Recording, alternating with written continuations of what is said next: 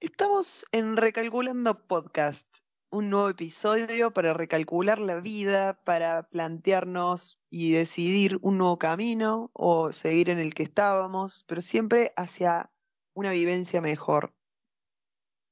somos Ángeles y Lala y quedamos en el episodio anterior en el de ¿para qué te sirve la debilidad del otro? Veníamos planteando el tema lo femenino, lo masculino, los introduzco.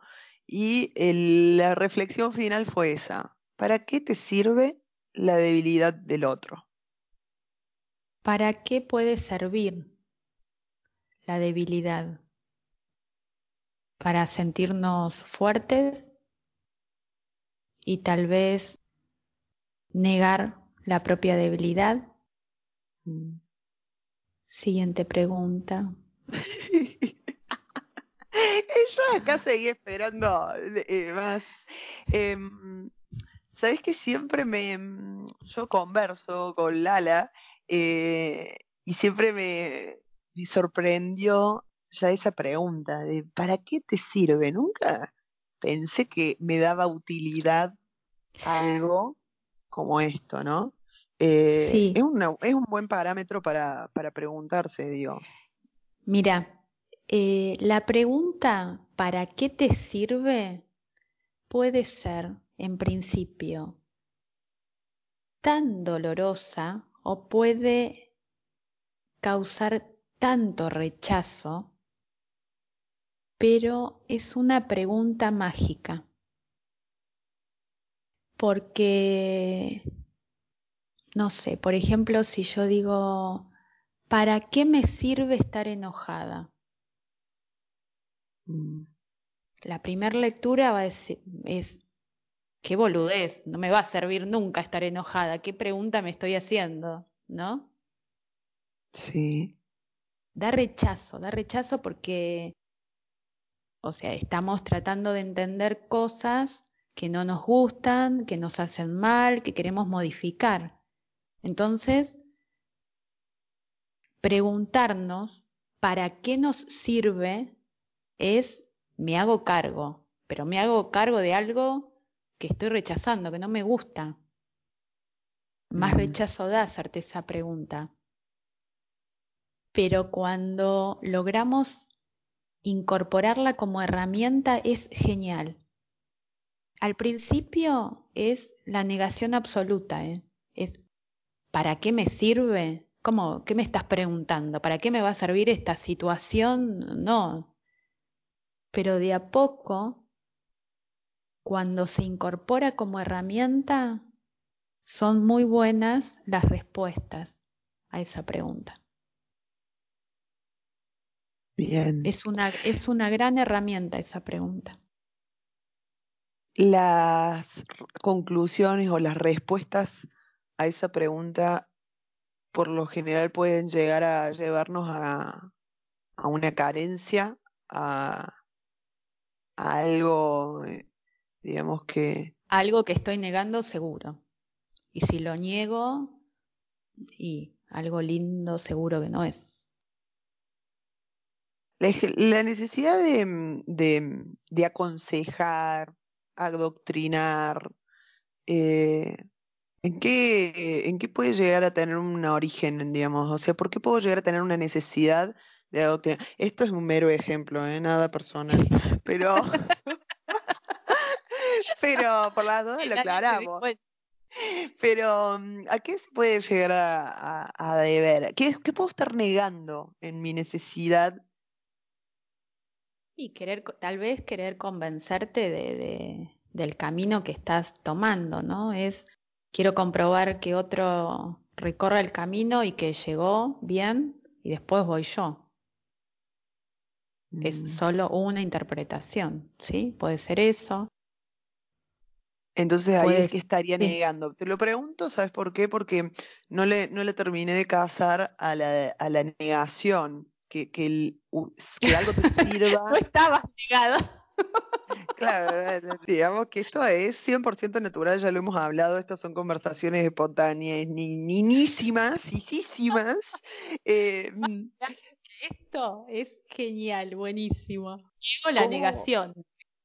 Claro, si ¿para qué me sirve eh, adoctrinar? ¿Qué estoy negando ahí? ¿Mi propio camino entonces en ese caso, por ejemplo?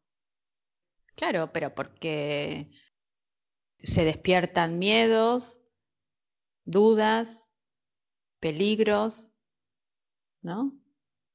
Y la enseñanza a otro es como...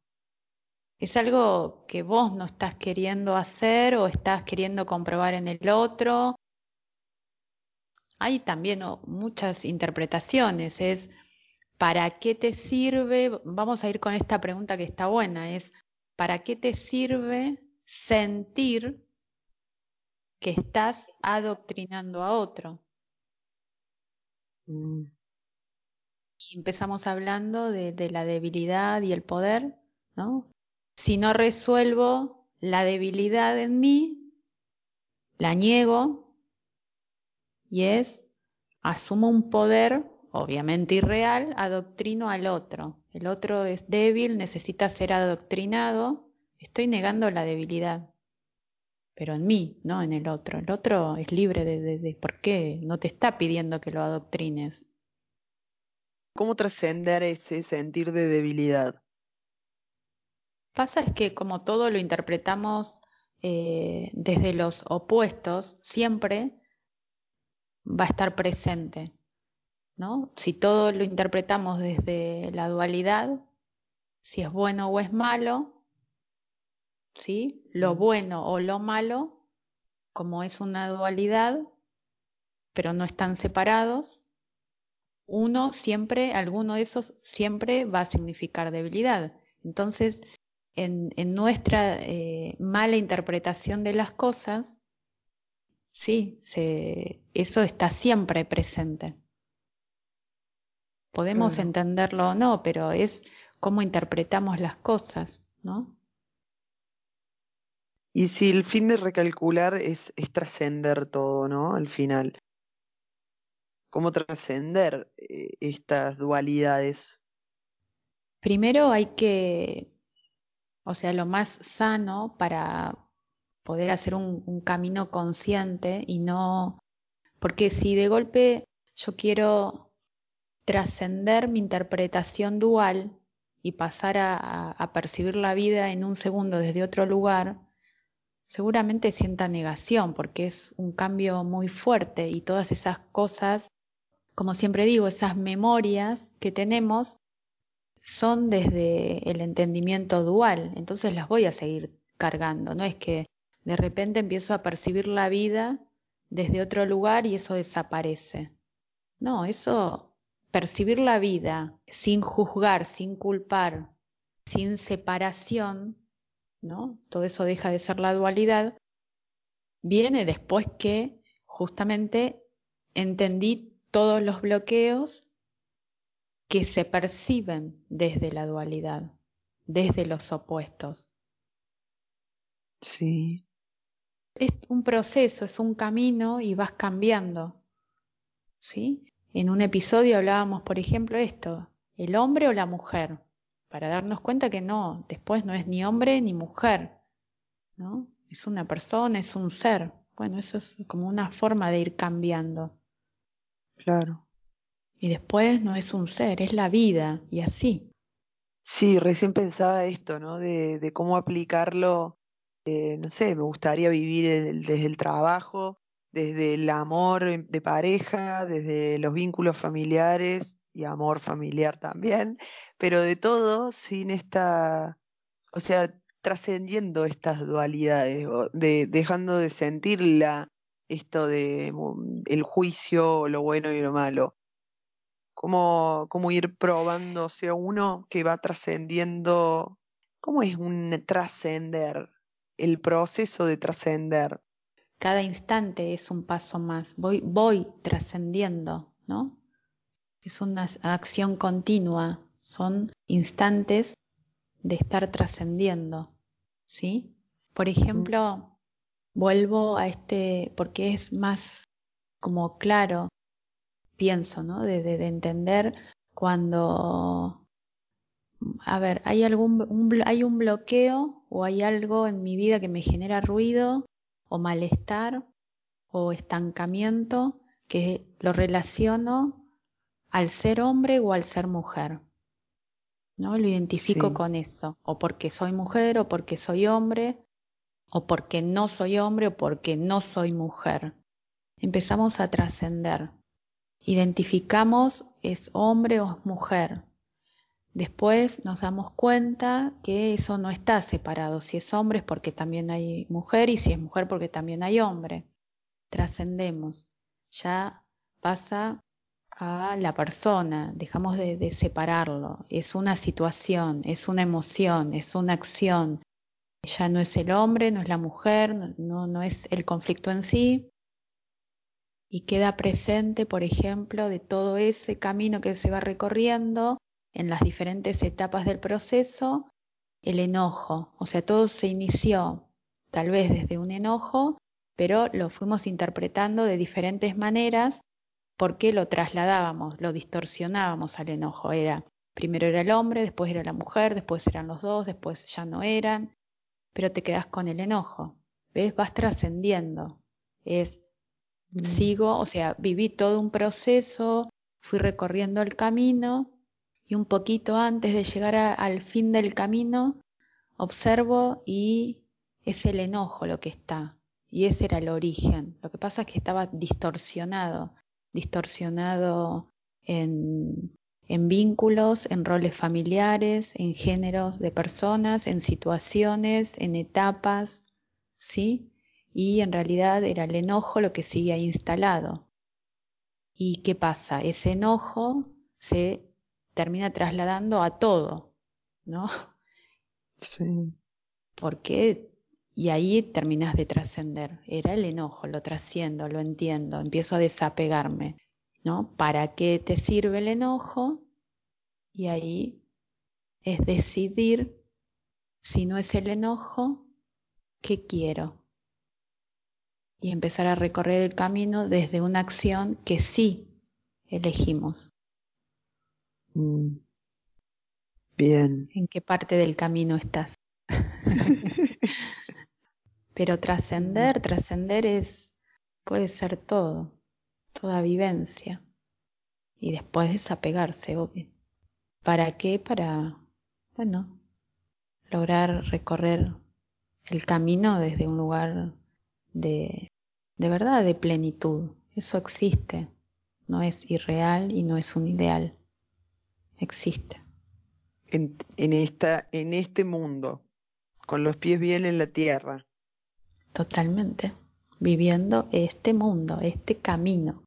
Sí. ¿Por qué te digo eso? Porque para que los momentos de plenitud hoy se los relaciona a un momento de meditación, a un, a un buscar algo concreto para, bueno, lo hablábamos incluso en otros en otro episodio con el ocio. Por ejemplo, recién decías la meditación, trascender la meditación se interpreta un concepto de meditación que es súper válido para trascender la vida.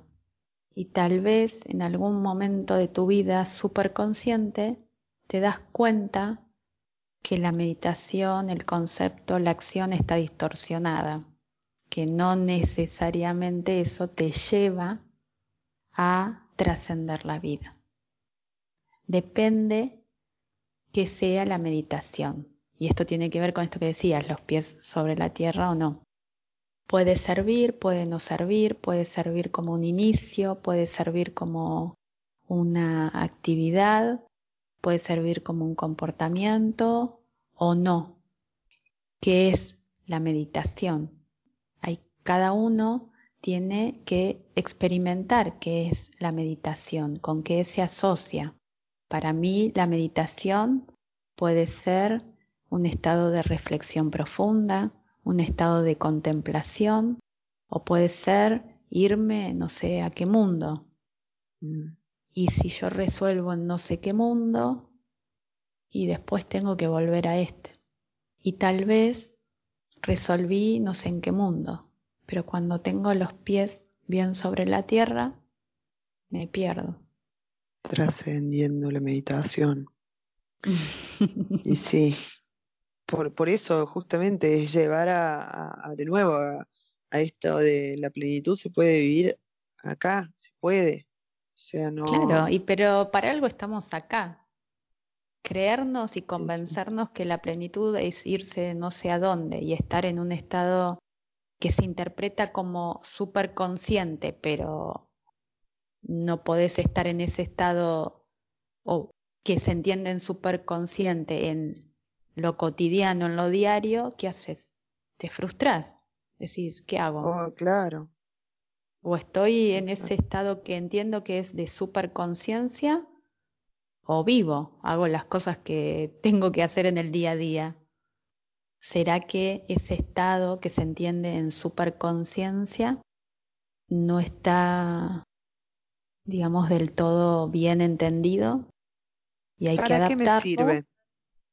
¿Para qué me sirve también eso, ese estado de, de conciencia, supone, pero que evade un poco este mundo? Claro, puede ser justamente para evadir, puede ser para sentirte especial.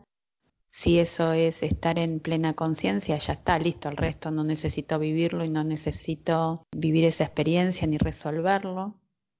Pero yo invito a que ese estado de, de superconciencia, de superplenitud y super bienestar, eh, puedan sentirlo eh, internamente, muy conscientemente, con los pies en la tierra, viviendo el día a día desde ese lugar de plenitud, en cada cosa ¿no? que uno decida hacer. Con los pies bien sobre la tierra.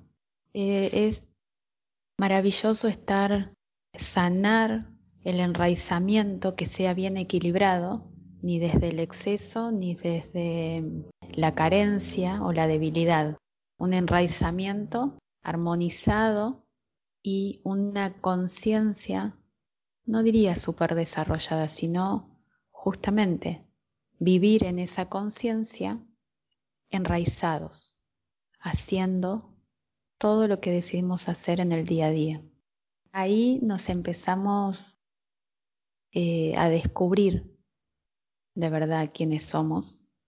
Y ahí es donde se trasciende la dualidad viviendo en la dualidad, no negando este mundo. Bueno, es como el mensaje siempre al final es, es estar atento y presente, ¿no? En lo que hay. Pues si no, todo es lo más de lo mismo, es buscar excusas de lo externo, evadir, no sé. Seguiremos recalculando con los pies en la tierra. Esperemos que les esté sirviendo del otro lado, que les guste. ¿Para qué te sirve recalculando podcast? eh, bueno, nos vemos, nos escuchamos, eh, nos conectamos en el próximo episodio. Hasta luego.